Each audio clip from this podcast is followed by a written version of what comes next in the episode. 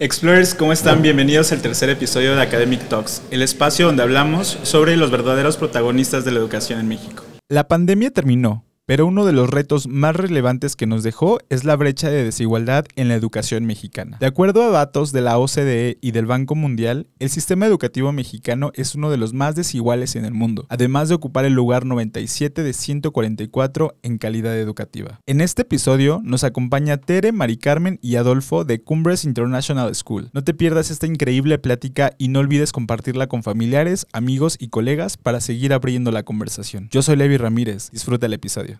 Hoy nos acompaña Tere Frías, ella es doctora en Ciencias de la Educación Familiar. Tere, ¿cómo estás? Hola, Libby, muy bien, muchas gracias. Sí, dije bien, bien, bien, bien este, tu título. Sí, soy doctora, recientemente acabo de obtener el grado, hice una investigación en, la manera en que la educación, el colegio, eh, se interrelaciona con la familia. Y también eres prefecta de educación en el Cumbres International School en Toluca, ¿cierto? Así es, soy la prefecta de estudios del colegio desde hace varios años. ¿Ya cuántos años llevas ahí? En el colegio, eh, en agosto cumplí 20 años. Súper.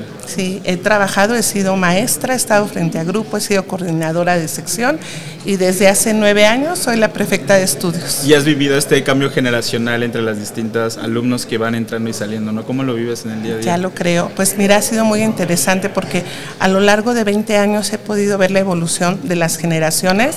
Hoy con mucho gusto te digo que incluso egresados eh, ya laboran con nosotros, son mis compañeros ahora, niños que fueron mis alumnos. Y también tenemos a papás que confían la educación de sus hijos a nuestro colegio y que también son exalumnos. Entonces he podido ver ese crecimiento de una manera muy interesante. Qué padrísimo, me da mucho gusto. También nos acompaña Adolfo Arista Limón, él es maestro en ciencias de la educación. Así es, Levi, así es, muchas gracias por la invitación. Eh, enfocado a la familia también, estos estudios como bien comenta Mistere, pues ya son varios años estando en la educación y te felicito por este programa porque es una plataforma que va a revivir algo tan importante que vivimos como lo fue una pandemia.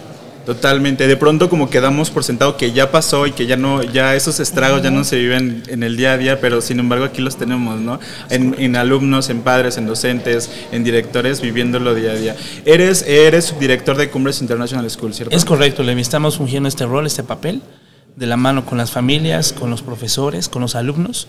Y evidentemente pues tenemos el dato más palpable después de una pandemia, como lo has comentado, y ahora están los estragos, está el resultado, el análisis de todo lo que vivimos, hoy ya tenemos más elementos para compartir. Súper, súper. Y también nos, nos acompaña eh, Mari Carmen Ballesteros, eres licenciada en Relaciones Económicas y también eh, tienes una especialidad en Mercadotecnia, ¿cierto? Así es, Relaciones Internacionales, cada especialidad en Merca. Ok, súper. Y tú llevas de Relaciones Públicas, ¿verdad? Y la comunicación de Cumbres Internacional. Así es. Ya desde hace varios años estamos en la coordinación de Relaciones eh, Públicas del Cumbres International. Ya eh, la parte de comunicación ya tenemos a partir de este año ya tenemos un elemento, pero bueno, apoyando y sumando también en la parte de comunicación, nos tocó la pandemia, eh, cubrirla que bueno, la parte de comunicación fue todo, todo un reto porque de pronto fue llevar la educación a distancia. Y bueno, así como en varios de los sectores afectó, el, el sector de la educación no fue, no fue invalidado, también se, se vio un poco mermado y bueno, ya poco a poco regresando, pero con un efecto post pandemia porque nos toca vivir los rezagos un poco de, de, esta, de esta pandemia, ¿no? Y más que, por ejemplo, incluso antes de la pandemia veíamos que el Banco Mundial nos ubicaba en el lugar número 97 de 144 en los sistemas educativos a nivel mundial, ¿no? Siento, eh, y es un hecho que después de pandemia vino a acelerar esta brecha que hay de desigualdad, de deserción escolar, de, de retos que hay en cuanto al, al, estado de ánimo, los alumnos dejaron como de socializar, eso disminuyó un poquito la motivación que ellos tenían, hubo casos de depresión en cuanto a no solo alumnos, padres y docentes que vivieron muy de cerca todo esto. ¿Ustedes cómo vivieron de manera individual este, este cambio, ¿no? Que, que fue el 30 de marzo de 2020, ¿no? Cuando se cerraron las puertas y dijeron, vámonos dos semanas y se convirtieron en dos años. ¿Cómo vivieron esto? Así es, Levi. Fíjate que yo creo que la primera reacción fue de incredulidad. Okay. Me parece que somos una generación que no había tenido que enfrentar una situación de tal magnitud, ¿no? Un reto que nos, que nos haya eh, transformado la cotidianeidad fue, fue algo muy difícil. Yo te puedo decir que el reto para nosotros eh, consistió en poder dar una respuesta pronta a nuestros alumnos tuvimos que invertir fines de semana en medio de la pandemia para capacitarnos. Veníamos con un programa de tecnología afortunadamente muy avanzado, lo cual nos permitió eh, sí tener una rápida respuesta. Sin embargo, quiero eh, pues también tocar el tema que tú dices. Desafortunadamente en México hay una brecha muy importante en la educación. Creo que nosotros tenemos el beneficio, la bendición de tener eh, un contexto que nos arropa y nos permitió eh, dar una respuesta así de efectiva. Pudimos pasar a clases a distancia a la siguiente semana del anuncio. Y entonces nuestros alumnos prácticamente no perdieron clases. Pudimos eh, usar una serie de plataformas que nos, mm, pues nos daban esa cierta cercanía. Sin embargo, después de un año, pues esto vino ya a desgastarse, esa es la realidad. Sí, sí, que me imagino que como ustedes, ustedes tenían ya la ventaja de que en la escuela, como dices, ya, ya tenían estas herramientas, ya tenían acceso a ellas, ya interactuaban con ellas y estaban un poquito más acostumbrados en el día a día, ¿no? Me ha tocado ver casos, por ejemplo, que eh, las personas como profesores ya de edad avanzada, eran como muy, eh, rechazaban este tipo de herramientas, no se sentían cómodos y decían, no, hasta que regresemos, este, yo regreso a clases normales y una vez que vieron que pasaron dos semanas, tres semanas y no existe este regreso, tuvieron que, que, darle paso a esto, ceder ante estas tecnologías y les costó trabajo, pero afortunadamente en el caso de ustedes lo dominaron, lo dominaron bastante, pero ahora me, causa eh, inquietud esta parte que dice, sí, ya lo dominábamos y todo, pero después de un año ya estuve, estuve, eh, tuve suficiente con ello. ¿Tú también lo viviste, Adolfo? Sí, la verdad, Levi, es que Mister ha comentado algo muy importante. Nosotros tenemos la capacidad de, de responder ante esta situación efectivamente en 2020 cuando comienza la pandemia y entonces se nos adelantó un término que se llama alfabetización digital. Okay. ¿Qué quiere decir esto? Que justamente lo que dices, nuestras personas que ya tienen cierta edad, docentes con características, tuvieron que reaprender nuevas formas. Y hoy por hoy están utilizando todavía los mecanismos. Hoy tienes a un docente que puede dar sin problema una clase de Zoom, de Teams, etcétera, ¿no?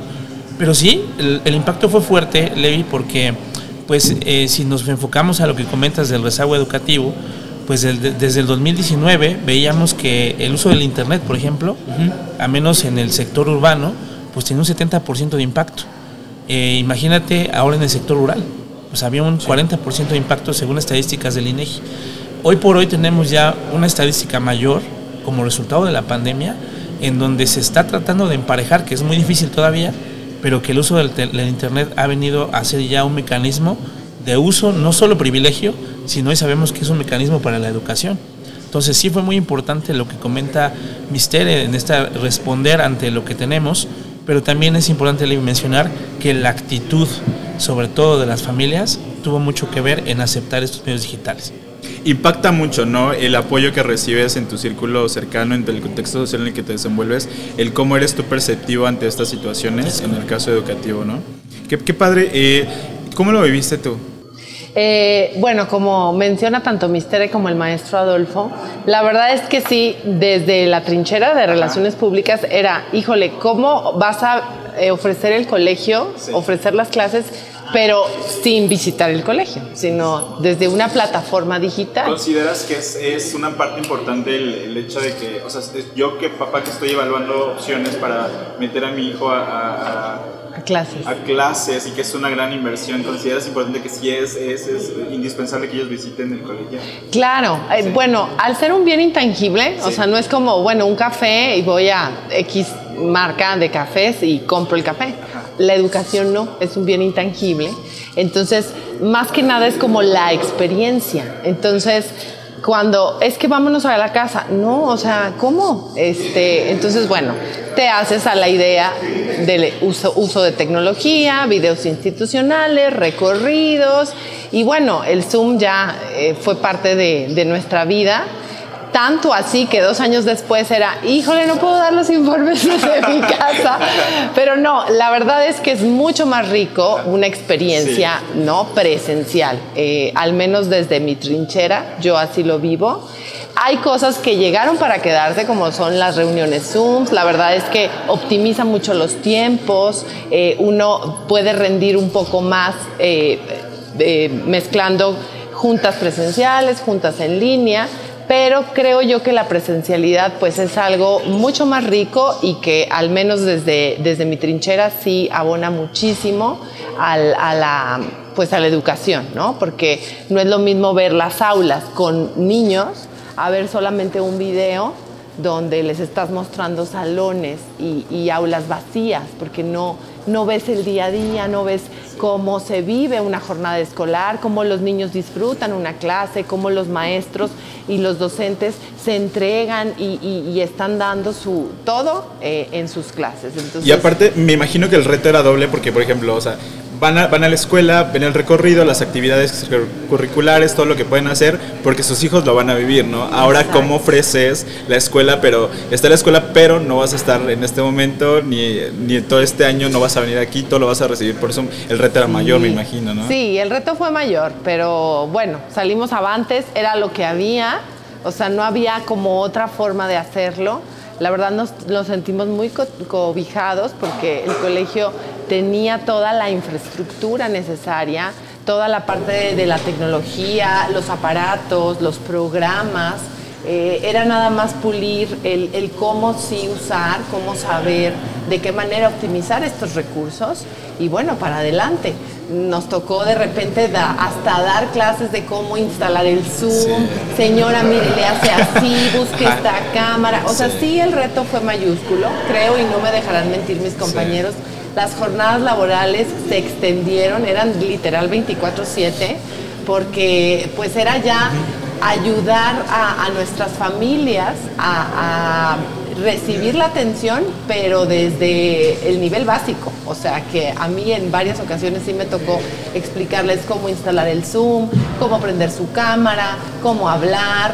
Eh, luego te hablaban y no, no tenían la cámara, entonces también se vuelve un poco impersonal el asunto. Entonces, bueno, todo lo que pudiera sumar y enriquecer, Enriquecer. esa experiencia, pues le entrábamos. O sea, Sí, justo yo, yo considero, por ejemplo, que esto de, de que me dices, no extendíamos las jornadas, a veces nos tocaba fines de semana, habla también de la pasión que ustedes le dan a la educación y me ha tocado estar eh, conversando con más personas que justo, más que una profesión, lo ven como una vocación, que es justo, ¿no? O sea, no me importa, tal vez me tengo que dar horas más, pero para que la experiencia de, de mis alumnos sea grata, sea satisfactoria, voy a ponerle un poquito más de empeño a todo esto, ¿no? Porque al final, eh, lo que comentábamos, es una inversión, pero una inversión que se transforma en experiencia que te marca para el resto de tu vida, ¿no?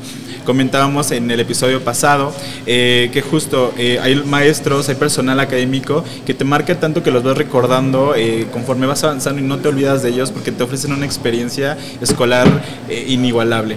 Ahora, me gustaría saber quién de ustedes vivió de cerca la situación de estar con los alumnos, cómo vivían ellos, cómo fue evolucionando este, este tal vez al inicio sorpresa de, ay, son dos semanas de vacaciones, qué divertido, y después en un, esto ya es preocupante, esto ya está permeando en mi salud, esto ya está permeando en mi familia, ¿cómo lo vivían los alumnos?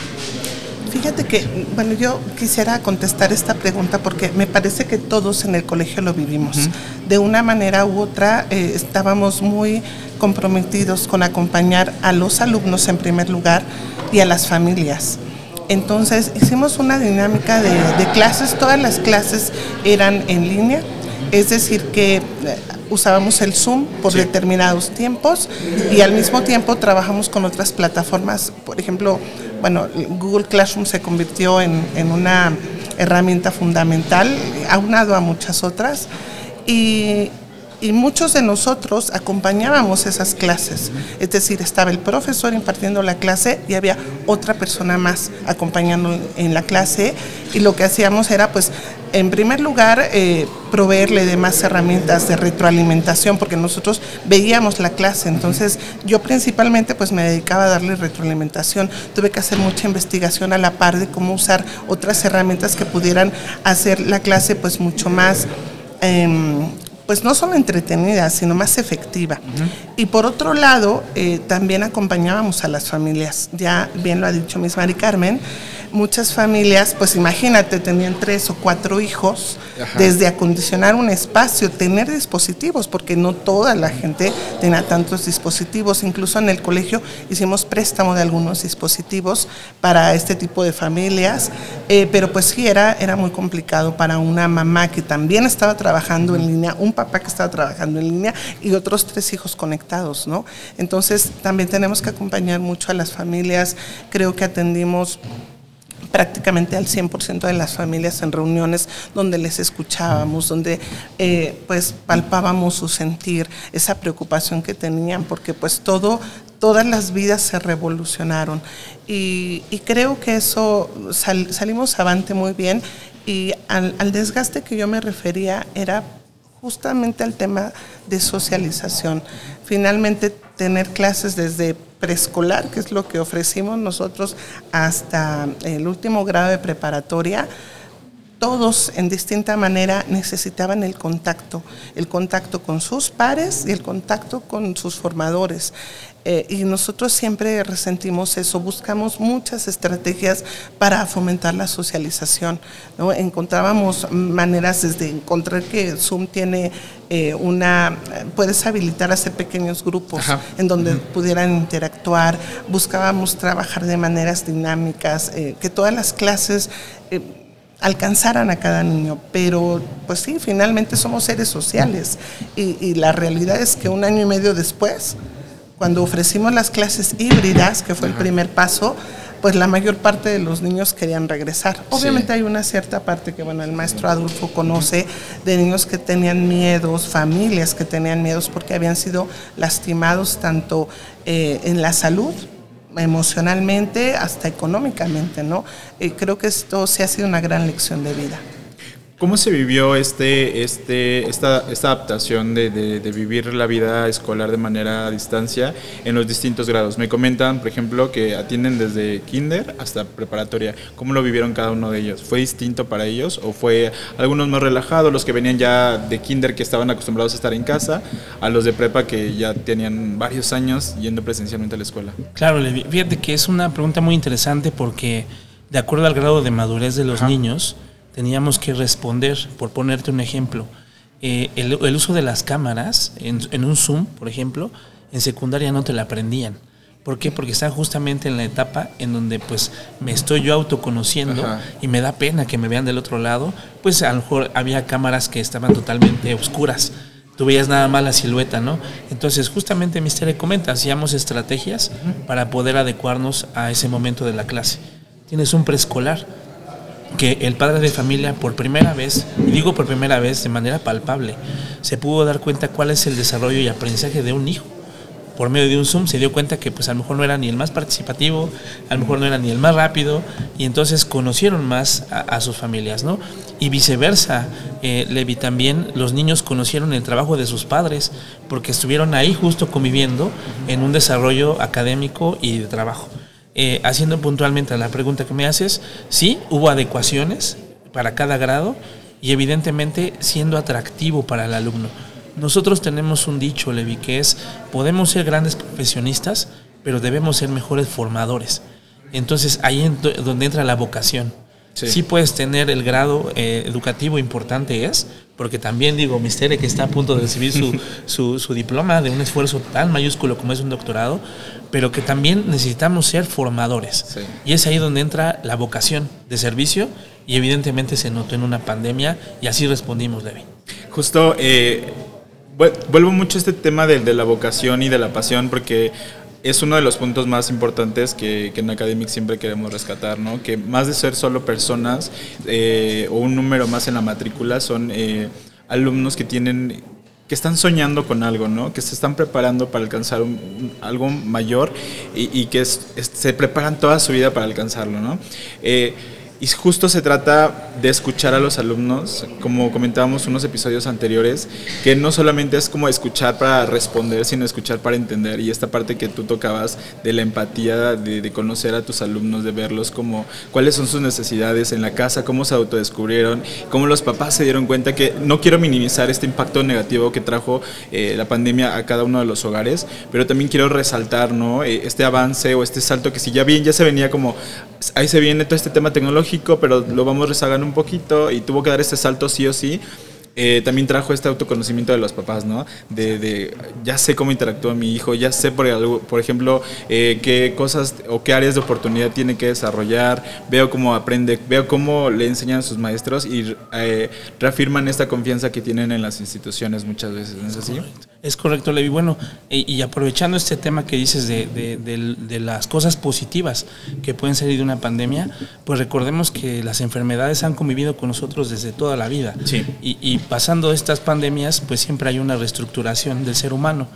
Hoy sabemos que, bueno, pues tenemos un reto, porque sí, eh, te puedo decir que cronológicamente tenemos niños que en cuarto de primaria estaban cursando un cuarto, nos mandan a lo que es un confinamiento de dos años y regresan a primero de secundaria con una edad mental de un niño de quinto de primaria. En, edad sí, crecieron, pero mentalmente, socialmente, pues tenemos hoy grupos que tenemos que fortalecer su madurez. Entonces el reto es fuerte y creo que todavía seguimos en el camino, Levi.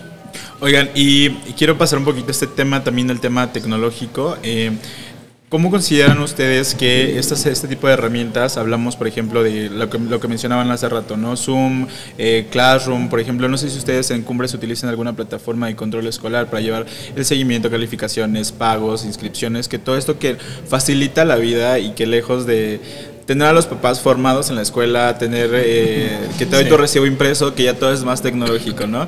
¿Cómo ustedes eh, consideran de importante este ámbito tecnológico en la educación? Sí, pues bueno, eh, obviamente empezamos nosotros con Zoom, luego el Google Classroom, pero sí en efecto la pandemia ayudó a avanzar años luz en la tecnología. Eh, tenemos una plataforma, va ligada también al CRM y obviamente pues se habilitaron eh, comunicados ya digitales, que ya los teníamos, pero que esta pandemia ayudó como a consolidar o fortalecer y que los papás sí o sí forzosamente eh, pues entraran a esta plataforma, ¿no?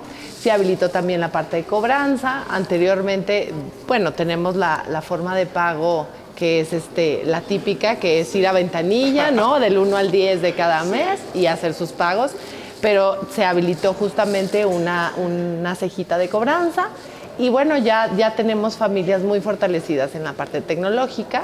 Eh, que ahorita pues es el reto, como bien comentaba el maestro Adolfo Mistere, eh, retomar estas relaciones interpersonales nuevamente, pero sí, sin duda hay prácticas que la tecnología, eh, donde la tecnología llegó para quedarse. Por ejemplo, un Zoom, pues te habilita mucho y te da esa cercanía con familias que a lo mejor la mamá está en casa, el papá está a lo mejor en México o en algún otro país trabajando y nosotros aquí desde Toluca en nuestro colegio. Entonces, esa parte está padre y la tecnología pues sí, eh, suma mucho, sin duda, en la, en la formación integral que ofrecemos como colegio. Maricruz, ¿tú crees que eh, este, eh, añadir este tipo de herramientas, por ejemplo, me decías antes no teníamos este tipo de pagos en línea, que no teníamos este tipo de comunicados tal vez, o Zoom, agrega valor a, la experiencia que tú ofreces como escuela. A, lo que voy es, por ejemplo, tú antes eh, eh,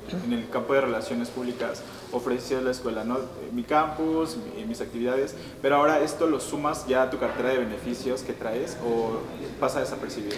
No, no, definitivamente agrega mucho porque cada vez te das más cuenta que el tiempo es oro y el tiempo no regresa. Entonces, hay papás, incluso mamás, ahorita la dinámica de la familia, la gran mayoría, me atrevo a decir un 80% de nuestras familias mexicanas, donde mamá y, papá trabajan. A lo mejor uno o el otro o ambos tienen un home, eh, un home office, ¿no? Que, que pueden trabajar desde casa.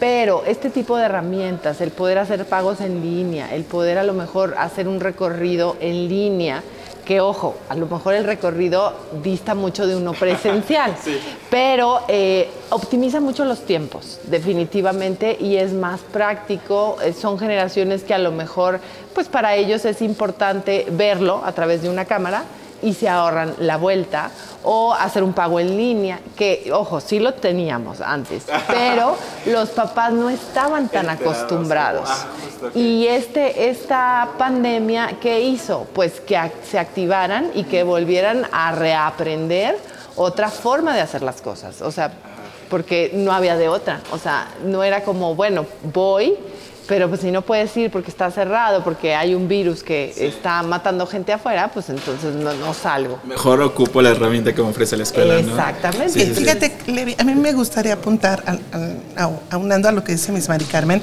que creo que dimos un gran paso primero como al paper free. o sea, ya no usamos papel. La verdad es que, por ejemplo, las calificaciones que previo a la pandemia nosotros imprimíamos boletas de calificaciones trimestrales. A partir de la pandemia eh, tenemos todas las boletas digitales. Eh, todas las tareas digitales, todos los comunicados digitales. las invitaciones digitales. Hemos hecho una cultura como de eh, también capacitar a los papás, porque a la par de que nos capacitamos nosotros en el uso de herramientas, también se capacitaron los papás. Hoy ves a los papás confirmando asistencias a eventos en links, este, viendo las calificaciones, firmando digitalmente, atendiendo citas donde todos los acuerdos se quedan digitales y firman. Eh, creo que eso ha sido muy bueno porque antes de la pandemia queríamos empujar mucho eso y nos costaba, ¿no? Un papá seguía diciendo, mire, es que no me ha llegado la boleta de mi empresa.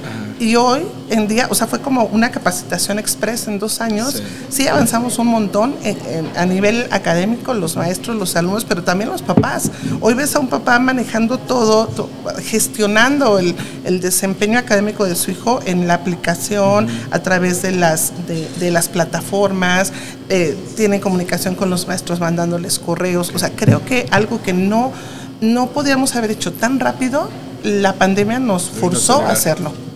Sí, sí, sí, justo. Y, bueno, hace rato mencionaban que, o sea, sí ya lo teníamos, pero justo me he dado cuenta, eh, hace, hace como unas dos semanas vi un estudio que justo muchas de las escuelas ya ofrecían este tipo de, herramientas, de que el pago, la asistencia, los comunicados, pero los papás no sabían que existía. ¿Por qué? Porque a veces la, la escuela no se los comunicaba, o se los comunicaba y ellos estaban como un poquito poco receptivos a usarlas, o simplemente se olvidaban que, que existían estas herramientas y justo la pandemia vino, acelera esto y ahora es las usas porque las usas porque si no, allá afuera, como decías, eh, hay algo que te puede matar. Y pues mejor, mejor, mejor las uso, mejor veo las bondades, los beneficios que trae todo esto y, ya ahora es una herramienta del día a día. Sí, creo que la educación es uno de los campos más que tienen un movimiento más acelerado.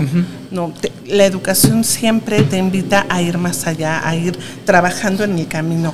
Hay un dicho que me encanta que dice que la educación es como ir montado en un, en un avión y lo vas lo vas modificando y arreglando en pleno vuelo. Ok. Es cierto, o sea, el avión va y tú tienes que ir modificando, modificando y así me siento. esperando que no se te caiga. Sí, yo, estoy segura que todos los educadores del mundo nos sentimos así. O sea, acabamos de, de, saltar el tema de la pandemia, apenas vamos y de repente llega la inteligencia artificial, ¿no? Y tú, o sea, es como que una, una montaña más que escalar. Y, y, ahora ante esto, creo que el reto que ahora nos queda, y lo hemos platicado mucho con los maestros, es lograr usar estas herramientas de una manera muy inteligente para llevar a nuestros alumnos a un pensamiento crítico, porque hoy es mucho es muy fácil que puedan plagiar, que pueda hacerse un ensayo, que desde mi punto de vista es la manera que un ser humano puede expresar su inteligencia. Eh, entonces ahora más bien tendrás que pensar cómo jugar con eso, y ese es el reto, sabiendo que existe la inteligencia artificial, qué tipo de actividades tienes que diseñar para que puedas ver que el alumno está llegando a un proceso de pensamiento más profundo. Me parecía lógico, creo que esto era lo que seguía, eh, la, tecnología ha avanzado y no podemos negarnos a eso. Más bien ahora es cómo diseñamos nuestras clases haciendo... Echando mano de ellas. No pueden ser nuestros enemigos. Finalmente, esa es, ese es el contexto que hoy vivimos y así ha sido la educación. La educación tiene que encontrar los caminos en el contexto que se encuentre. Entonces yo hoy creo que todo la respuesta concreta está en que tenemos que diseñar, hacer un diseño eh, instruccional diferente, muy bien pensado, tomando esto como herramienta simplemente. Es una gran tarea. Creo que para los diseñadores y para quienes forman a, docentes, tendremos que ir hacia allá para poder dar una respuesta y llevar a nuestros niños a un pensamiento mucho más profundo. Me, encanta esta analogía que usas de, del avión en construcción en pleno vuelo, porque justo no, no, no, había reparado en esto como de que, oye, eh, yo como, como, docente vengo preparándome eh, después de la pandemia, Cortea termina y yo ya tengo otro monstruo que es la inteligencia artificial, ¿no? ¿Cómo, cómo ¿Cómo los maestros y directores y, subdirectores, eh, personal administrativo puede estar preparado para, dar, para seguirle el paso a todos estos retos? ¿no? Porque si bien eh, viene este reto, mañana no sabemos cuál es el siguiente reto que hay que enfrentar, ¿no? ¿Cómo, nos vamos preparando para, este, para seguir vigentes en lo que sabemos, ser innovadores y estar siempre al día, a la vanguardia en lo que ofrecemos como escuela? Es correcto, Levi. Mira, la verdad es que eh, cuando hablamos de inteligencia artificial, como institución estamos convencidos, y yo creo que coincidimos los tres, que es, es el siguiente paso, es el siguiente paso. Pero para dar ese paso tenemos que trabajar en las virtudes. Nosotros, primero que nada, la inteligencia debe ser tomada como una herramienta más, no como un medio de control. Por eso es que nosotros cuando vemos a alguien caminando no decimos, mira, ahí va la honestidad caminando. decimos, qué hombre tan honesto. O mira, ahí va el respeto caminando. Decimos, qué hombre tan respetuoso. Y es justamente lo que nosotros fortalecemos primero en el niño que está en preescolar y que ya está utilizando medios digitales y que ya un chico de prepa cuando regresa pues sabe que tiene que impactar en la sociedad. Por ponerte un ejemplo, Levi, en, en plena pandemia nosotros elaboramos los cubos para poder entubar a los, a, los pacientes y fueron donados a dos, tres hospitales. Digo, no fue suficiente, pero fue una aportación utilizando la tecnología, utilizando láseres. Todo esto tiene que ser de beneficio para la sociedad, Levi. Cuando uno utiliza estos mecanismos para un uso propio y para un mecanismo como de control, estamos totalmente equivocados. Y finalmente, Levi, eh, como decía Albert Einstein, ¿no? la creatividad es justamente la razón más grande de utilizar todas tus habilidades. Y hoy nuestros chicos están apostando por la inteligencia artificial, pero siempre apuntada por un bien común, Levi. Nunca bajo un concepto que nos ataque como sociedad y por eso los chicos hoy tienen su huella digital. Todo lo que hagas ahorita se va a ver impactado a futuro. Entonces tenemos que ser responsables éticamente hablando con el uso de tecnologías. Ok, o sea, hablas como eh, esta parte que hay que eh, enseñarles a usarlas a su beneficio. Es correcto. Justo. Un beneficio humano, Levi. Maricruz, Sí, y justo te iba a preguntar algo. Sí, sí, sí. Este, nada más quería yo aportar un poco. Sí es una eh, inquietud que los papás de familia tienen ahorita. ¿Se las han expresado ustedes? Sí, por dos años y cacho de, de, estar trabajando en línea. Cuando llegan y les mostramos el laboratorio de tecnología y ven las iPads y ven las laptops y... El Steam Maker Space. El Steam Maker, las plumas 3D entonces sí se quedan, pero ¿y los libros? Y, yo, a ver, estas son herramientas que suman al de los alumnos. ¿Por qué? Porque son generaciones que ya demandan o ya tienen eh, esta parte de forma natural. O sea, yo incluso me toca dar informes y traen un chiquito de un año le pasan el teléfono y el, el bebé luego, luego, así, ya se pone a ver fotos, o sea, ya traen como inmerso estas generaciones la parte tecnológica. Nosotros como instituto, ¿qué buscamos? Cómo esa tecnología ayuda y suma, agregando valor al proceso educativo.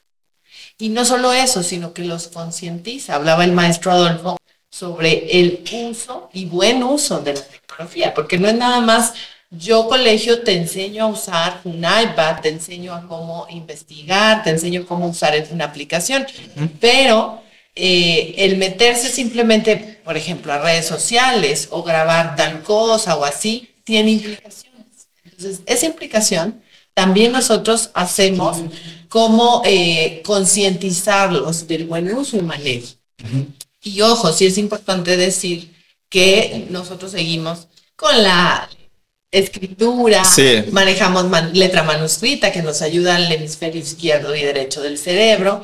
¿Por qué? Porque estamos convencidos que esas son habilidades que nuestros alumnos van a desarrollar, que les van a ayudar en otras competencias, como lo es la autogestión, como lo es un seguimiento de instrucciones, como lo es investigación, eh, que bueno, sí tenemos por un lado la tecnología, pero tenemos por el otro habilidades que es importante desarrollar eh, a través de otro tipo de, de experiencias, como las experiencias GAR, que son cooperativas, activas y reflexivas, y nosotros, bueno, como punta de lanza en la vanguardia educativa, usamos esos espacios. Pero la tecnología, en efecto, suma, y agregaba Albert.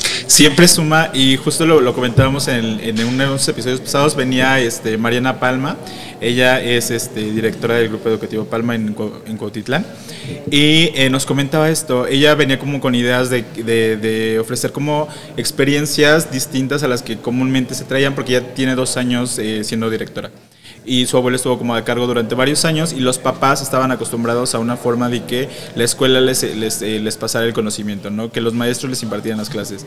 Ella vino con, eh, con una- algunas como ideas como distintas, quiero como implementar tal- tales cosas y los papás como de que, oye, espérate porque eso no es a lo que estamos acostumbrados. ¿Dónde están las formas tradicionales en las que, en las que le enseñan a mis hijos? Y de pronto estaban un poquito como... eh, no, no, no estaban receptivos a este tipo de ideas, como que ponían resistencia, como que decían, no, o sea, a mí justo esto, ¿no? Haz que mi hijo se, ap- se aprenda las tablas, aunque, es- aunque las aprenda, aunque no sepa para qué son, ¿no? Y después como que darle la vuelta a todo esto costó demasiado, pero justo esto, siempre la tecnología viene a sumar y hay que reeducar a los papás y reeducar a los docentes y reeducar a los alumnos de que todo esto tiene un fin eh, ético, ¿no? Es para su aprendizaje. Y, y tú desde el, lado, eh, desde el lado de relaciones públicas, quiero preguntarte algo como muy importante. ¿Tú cómo ves el panorama? eh, de las demás escuelas en general en México? ¿Están listas para atender este tipo de situaciones? ¿Cómo ves eh, las demás escuelas? ¿Están preparadas? Como, como tú lo, como tú lo decías, ¿no? Cumbres ahorita es punta de lanza en cuanto a, a la tecnología en la educación, pero las demás escuelas, ¿cómo está? ¿Cómo se ve el panorama en términos generales? ¿Se ve alentador? ¿Se ve como que vamos un poquito estancados o que de plano nos estamos atrasando? Eh, bueno, te agradezco la pregunta. El panorama es retador, Sí. Eh, yo te voy a hablar por cumbres. Creo yo que al final no hay un colegio malo. Eh, todos los colegios, las escuelas buscan o tendrán su misión y sus objetivos muy. Nuestra misión al final es formar personas íntegras, líderes que renueven la sociedad. Entonces, ¿cómo lo hacemos? Es a través de una eh, formación integral que abarca cuatro áreas, la parte intelectual, la parte espiritual, pues somos católicos, la parte humana y la parte apostólica. Entonces, nosotros atacamos esos cuatro frentes, pero siempre es importante, eh, pues, el día a día, ¿no? Eh, hablamos ahorita, el, el tema central fue la pandemia. Sí. Entonces, la educación no estaba preparada para este efecto pandemia y salimos avantes, como lo mencionó Mistere, eh, a través del uso de plataformas, a través de educación a distancia. Y bueno, algo que a nosotros nos gusta mucho y que nuestro director ha buscado a bien hacer como práctica del día a día son encuestas al final de cada, de cada evento o de cada actividad que se realiza en el colegio. Hacemos una encuesta para conocer las percepciones de nuestras familias. ¿Por qué? Porque al final nuestras familias son las que viven el día a día del colegio, que tienen la percepción más cerca del alumno, que su hijo, que es nuestro, nuestro alumno y nuestro cliente. sí, al final. Entonces, buscamos mucho esa, esa participación activa por parte de las familias. Somos un colegio muy familiar, donde las familias tienen una participación. ok. Entonces, cuando nos van a ver para pedir informes, yo les digo, miren, esto es lo que somos. Ustedes como familia tendrán sus prioridades. Sí. No hay colegio perfecto. Sí. Seguramente les encantará nuestro colegio, pero habrá pequeño. Sí, en- áreas de oportunidad. Exacto. Y a lo mejor Sí. dicen, hijo, me encantó las instalaciones de este, pero el programa académico de este, pero la presentación de este. Y, y entonces dices, bueno, yo como familia, ¿Qué se busca? para hijos. Porque cada necesidad es distinta, ¿no? O, o específica. Y la dinámica familiar de una familia no tiene nada que ver a lo mejor con la dinámica familiar de otra familia. Entonces ahí yo creo que es donde radica la decisión de dónde voy a estudiar. Colegios y opciones hay muchas, así como familias hay muchas. Decían por ahí que el, el, mejor colegio de pronto es el que te queda cerca. Yo la verdad, para los que viven o al colegio, pues yo les digo, este, este es el mejor colegio. Pero yo creo que es que al final los papás vean cuáles son las prioridades y elegir en base a sus prioridades eh, qué prioridades tiene el colegio que están visitando y tomar una decisión. Ahora, el, el panorama, pues es, es retador, 100%, creo yo, este, y de una preparación continua. Siempre hay que estar preparándose, siempre hay que buscar la vanguardia, que es algo que también el colegio me, me gusta, porque tiene una acreditación de COGNIA, que es un organismo internacional que avala procesos educativos. Y que orgullosamente, eh, ahora en marzo de este año, vinieron justamente a una segunda reacreditación. La logramos, salimos, muy bien calificados. Súper. 374, 374 puntos, Mister, de, 400. Ah, muchas felicidades, muchas felicidades. Eso, eso, nos pone en el 5% de los mejores colegios del mundo. Del mundo, ok. No solo de México, del mundo. Solo de México, del mundo. Entonces, yo como papá al final, yo veo eh, que un organismo que nada tiene que ver con la red temperantes a la cual formamos, de la cual formamos parte, eh, y viene un organismo ajeno y me dice, ¿sabes qué? Tienes este puntaje de 300. Sí. Este, pues yo, muy bien. Yo, yo, papá, me quedo tranquilo y digo, claramente lo que dicen que hacen lo están haciendo. Obviamente habrá cosas a lo mejor que yo no esté de acuerdo y es válido. Cada, cada quien tiene su punto de vista, pero yo creo que al final los papás reconocen y aceptan pues que, que, es un colegio que... Y al final es eso. Eh, el reto ahorita es grande por los efectos y el rezago económico. Por ahí yo leí un reportaje de, de, del New York, Wall Street, que decía que el efecto pandemia iba a pegar en ocho generaciones. Entonces, a veces pienso, bueno, ¿qué, es, ¿qué será lo peor? ¿En preescolar, en secundaria, en primaria? Y la respuesta no hay, porque cada, cada generación tuvo impacto en base a esa edad. Eh, sin duda, a veces pienso que la etapa más afectada, digo, aquí están los expertos, a lo mejor fueron los adolescentes porque ellos están buscando pet. Sí, y no hubo, no hubo esa parte, ¿no? Y se las quitaron. Y no fue por culpa de los papás, por culpa de la escuela, o sea, fue algo que se salió del control de todo. Entonces, sí definitivamente viene eh, un panorama retador y yo creo que para todas las escuelas está siendo eh, retador, pero muy interesante y de este descubrimiento, ¿no? Para saber este, cuáles son los alcances de las nuevas cosas que vayamos implementando en el día a día, ¿no? Sí es, y de expectativa, de estar, como dice usted, estar planeando el, vuelo. Este, ¿qué digo? Tenemos las herramientas y tenemos con qué. Entonces, pues venga. ¿Es emocionante lo que viene? No, muchísimo. ¿Sí? sí, fíjate que sí, yo, yo creo que lo dijiste bien, ser maestro es una vocación de vida y más en México, de verdad. Aquí sí nos mueve la pasión.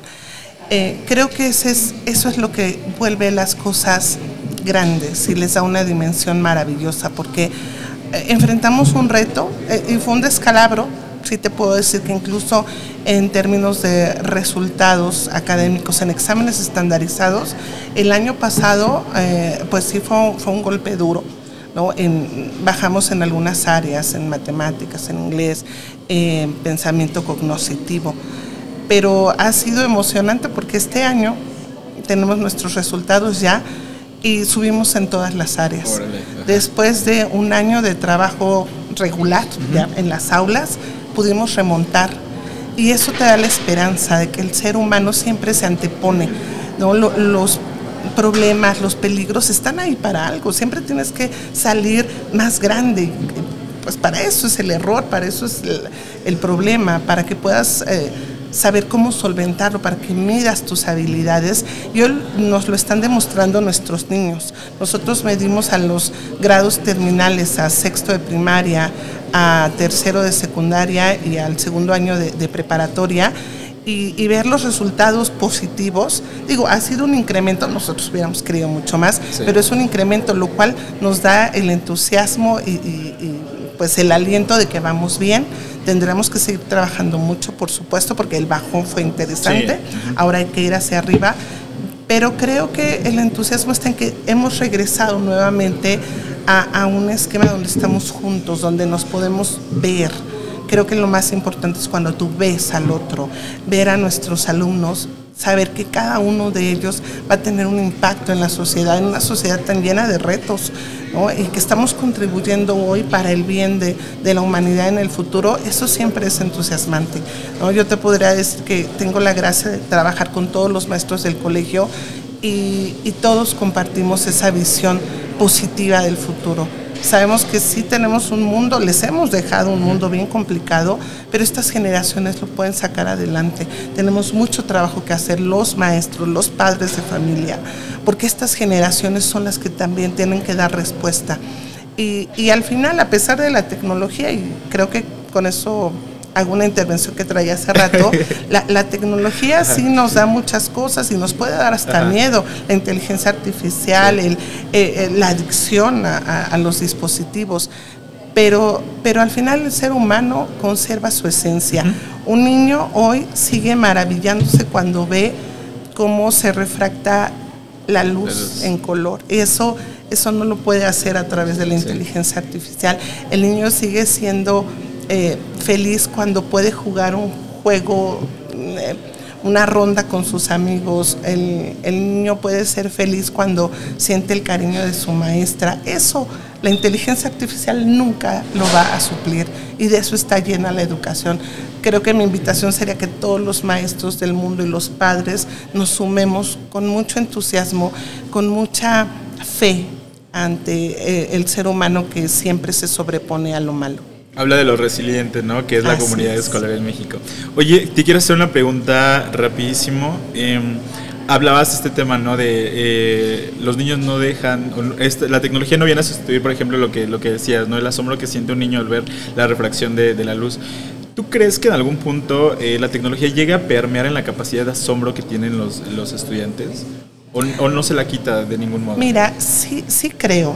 Hay algunos estudios que hablan de estas nuevas generaciones, que son generaciones, los que, niños que ahora tenemos en preescolar, primero de primaria, son generaciones para quienes el concepto imposible ya no va a ser muy real.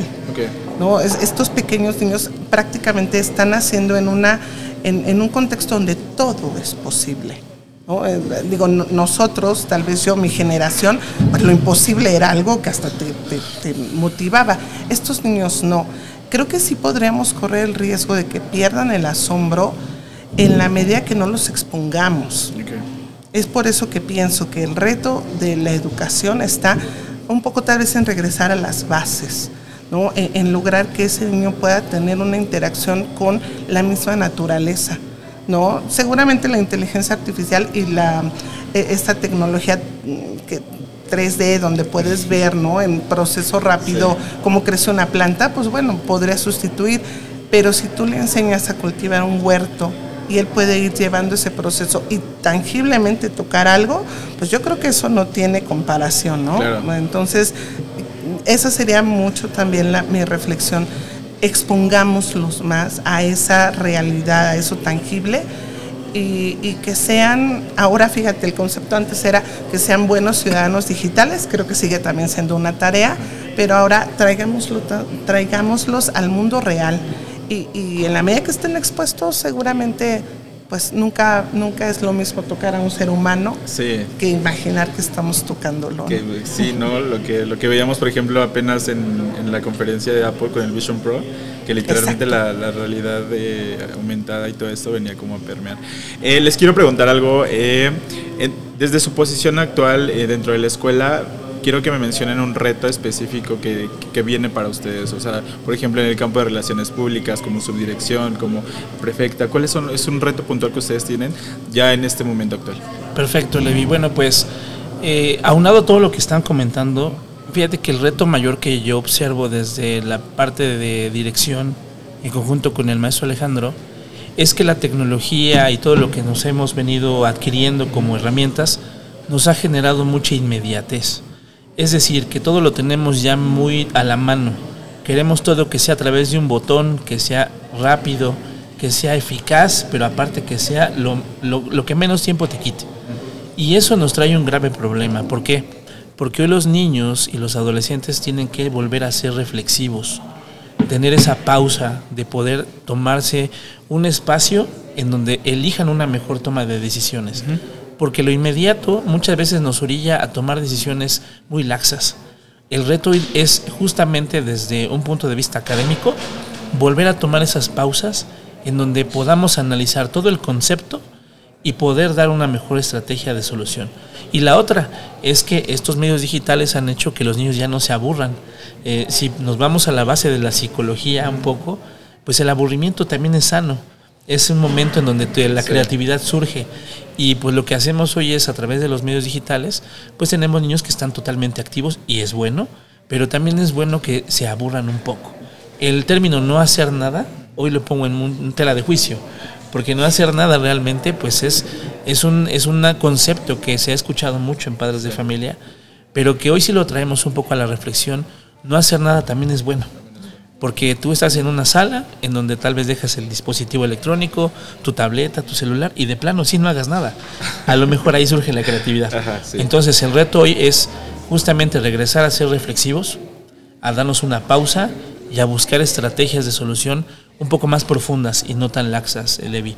Creo que ese para mí sería un reto hoy de las familias. Y finalmente, digo, atinando esa parte, sí hemos acompañado a los alumnos, pero hoy vemos el reto de acompañar más a las familias. Porque también tenemos hoy en día, después de una pandemia, familias un poco más eh, sensibles a los cambios, eh, exigentes por la inmediatez y finalmente, y perdón por lo que voy a decir, Levi, ojalá no cause ámpula, pero también de repente la empatía se ha perdido un poco. Hemos tenido simpatía, más no una verdadera empatía, ¿no? Entonces creo que ese sería el reto académico y educativo hoy en, México. Súper, muy bien. ¿No? María Carmen. Eh, bueno, pues desde mi trinchera te podría decir, eh, creo que fue una palabra que aprendimos el modo resolutivo.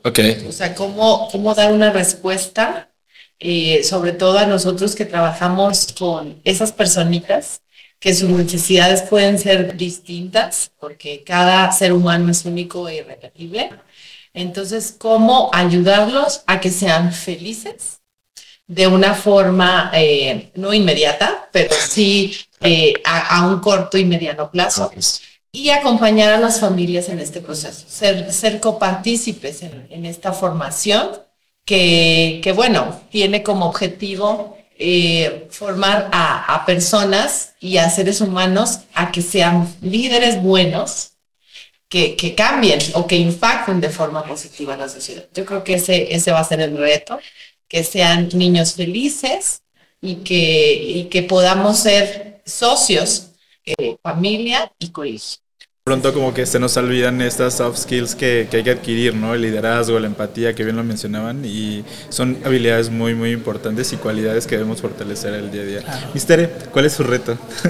Bueno, fíjate que esa pregunta ya me la hice hace tres años. Ajá. Y justamente fue el, el, tema de mi disertación doctoral. Sí. Creo que el problema más grande que, yo enfrento es la formación de formadores cómo lograr que cada maestro que está frente a un grupo de alumnos tenga las herramientas, tenga la formación, tenga el amor, tenga las ganas de llevar a esos chicos al siguiente nivel. Y en el camino de mi disertación me encontré que los otros formadores son los padres de familia. Sí. Entonces, pues creo que ese es el gran reto. Eh, empecé la investigación, finalmente tuve que concluir la tesis, pero aún me queda mucha investigación por hacer. Creo yo que hoy, hoy de verdad padres de familia y maestros insisto, tenemos que tener conciencia de la importancia de formar a ese pequeño ser humano o joven ser humano eh, para, que, para que a pesar de las cosas sí sea feliz, pero que sea feliz sirviendo creo yo que el liderazgo que movemos en nuestro, en nuestro colegio es el liderazgo de servicio. Hoy el liderazgo es el liderazgo aplastante de yo soy el mejor, yo soy el Estoy arriba de ti. Estoy arriba de ti. Eso ya es caduco, es viejo. Hoy un líder verdadero es aquel que junto con nosotros cambia, cambia el destino, cambia la vida. Y ese es mi gran sueño, que, cada uno de los que tenemos ahí en nuestras aulas sea un verdadero líder, pero un líder de servicio, que vaya y vea a todos aquellos que están en necesidad y que encuentre soluciones y que les ayude, porque bueno, al final, pues nosotros tenemos a un gran líder que nos, nos guía, a un maravilloso director, pero tenemos a un líder que no lo voy a mencionar, que nació hace muchos años, más de 2000, y es el líder de servicio, pues se ha quedado permeado en cada maestro. Súper, me encanta, me encanta. Eh, muy bien, no quiero terminar, ya llegamos a la parte final de, este episodio, pero no quiero irme sin eh, hacerles tres preguntas rápidas que suelo hacer. Esto ya es como fuera del tema de educación, entonces me gustaría que cada uno de ustedes me ayudara diciéndome el mejor consejo que les hayan dado o que hayan escuchado eh, que me recomienden un álbum favorito y un artículo que los haya impresionado y que les ha dejado eso. Entonces no sé quién quiere empezar. Adelante, Mari. Vamos. Empezamos por allá. Sí, venga. Híjole. Bueno, este, el mejor libro eh, se llama Las cinco personas que encontrarás en el cielo. Ok. No recuerdo el nombre del actor, del autor. Este, pero trata de las relaciones interpersonales, cómo las personas te llevan eh, a tus objetivos corto, mediano plazo. Bueno, al final que todos espero que nos vayamos al cielo, ¿no? Y el mejor consejo, em, pues yo creo que em, vive y deja vivir a los demás. Muy bien, muchas gracias. Gracias, Mari. Muy bien, Levi. Pues yo creo que el mejor consejo fue alguien que escuché que me dijo que jamás pierdas tu esencia. O sea, podemos nosotros cambiar, modificar, creer, crear, este, aprender, pero la esencia nunca debe cambiar. Y creo que ese es un, sabio consejo, ¿no? Que si hoy los chicos y todos nosotros la apropiamos, vamos a ser felices. ¿no? Em, y bueno, pues álbum me gusta mucho Gustavo Cerati. Y Amor Amarillo es uno de mis favoritos. Entonces eso yo creo que está ahí de los clásicos. Y el libro, pues hay un amigo mío, de hecho es aquí de Toluca, Leonardo Acevedo, él tiene un libro que se llama Cómo fallar mejor. Este libro me gustó mucho porque pues habla de la gente que tiene talento, de la que es apasionada y de los que son apasionados talentosos. Entonces creo que al final el objetivo de todos es llegar a ser apasionado talentoso de lo que hacemos. Entonces creo que es un libro que recomiendo y aparte es digital. Ah. Entonces ya no es de, papel, ¿no? Un ebook, sí. Pero bueno, pues serían mis comentarios, David. Muchas gracias. Buenísimo. A ver, yo voy a empezar por el consejo. El mejor consejo lo leí en un libro. No recuerdo de quién, pero decía que todos los días pienses en la muerte. Ok. Porque eso te va a hacer vivir con más alegría y entusiasmo. Entonces es algo que he practicado ya desde hace muchos días, muchos meses, muchos años. Todos los días pienso en la muerte, porque es pues, lo más seguro. El, el álbum me encanta. Eh, Dido, Life for Rent. Y me encanta porque me encanta su voz y les recomiendo mucho el inglés tan lindo que tiene, mm, la pronunciación. Y eh, el libro, es, el libro que estoy leyendo actualmente se llama Cartas del Diablo a su sobrino. Es de C.S. Lewis, el mismo que escribió eh, Narnia. Eh, y pues es muy interesante ver ver ahí los consejos que siguen siempre los malos para desviarte como de, los buenos propósitos de la vida. Muy bien, muy bien. Ha sido un gusto tenerlos eh, en Academic Talks, de verdad me lo pasé muy bien, me encantó ver la perspectiva que, ustedes tienen, la pasión y cómo han vivido todos estos retos que, han que han sucedido a lo largo de estos últimos años. Eh, ojalá podamos tenerlos nuevamente con ustedes más adelante y me gustaría como que se despidieran de nuestra audiencia. Claro que sí. Muchas gracias. Pues bueno, muchísimas gracias por la invitación. Los invitamos, eh, sigan a Levi Academic Talks. Pues muchísimas gracias por escucharnos. Levi, felicidades. Es un programa que nos permite pues abonar un poco más a la educación. No dejes de hacerlo. Y bueno, pues nos vemos en la próxima. Y estoy feliz de que haya un, un, espacio como Academic Talks. Creo que lo necesitamos. Eh, la educación es lo que va a sacarnos adelante. Entonces sigan por favor a Levi y me encanta. Estaremos aquí muy contentos. Muchas gracias. Explorers, me despido de ustedes. Ha sido un placer estar con ustedes, que nos hayan acompañado y que hayan llegado al final de este episodio. Muchas gracias a Bit Technologies por el espacio y Academic. Nos vemos en el siguiente Academic Talks. Hasta la próxima. Academic, el software de gestión escolar número uno en México. Aprende más en academic.lab. Hasta la próxima.